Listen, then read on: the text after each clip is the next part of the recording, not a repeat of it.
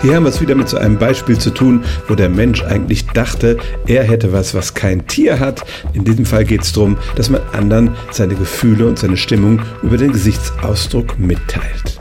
Aber alle Säugetiere haben eigentlich diese Muskeln im Gesicht, mit denen sie verschiedene Gesichter machen können.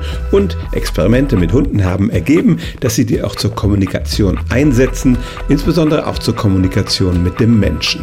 Tatsächlich gibt es Computerverfahren, die Gesichtsausdrücke analysieren können, auch bei Tieren. Und man hat bei den Hunden untersucht, was für ein Gesicht machen sie, wenn sie was zu fressen bekommen. Das ist für Hunde ein hoch emotionales Erlebnis.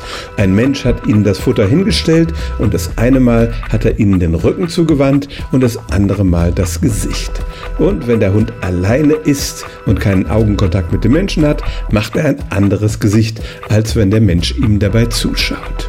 Die Forscher konnten auch das bestätigen, was eigentlich jeder Hundebesitzer kennt, dass Hunde nämlich in der Lage sind, so ein unwiderstehliches Welpengesicht zu machen, indem sie die Augenbrauen hochziehen und ganz große Augen machen. Da kann kaum ein Mensch widerstehen und der Hund weiß das offenbar und setzt diese Mimik ganz gezielt ein. Also Hundebesitzer wussten es natürlich schon immer, aber es wurde auch von der Wissenschaft gemessen und bestätigt. Hunde haben eine Mimik und die setzen sie insbesondere in der Kommunikation mit dem Menschen ein. Stellen auch Sie Ihre alltäglichste Frage unter stimmt's@radio1.de.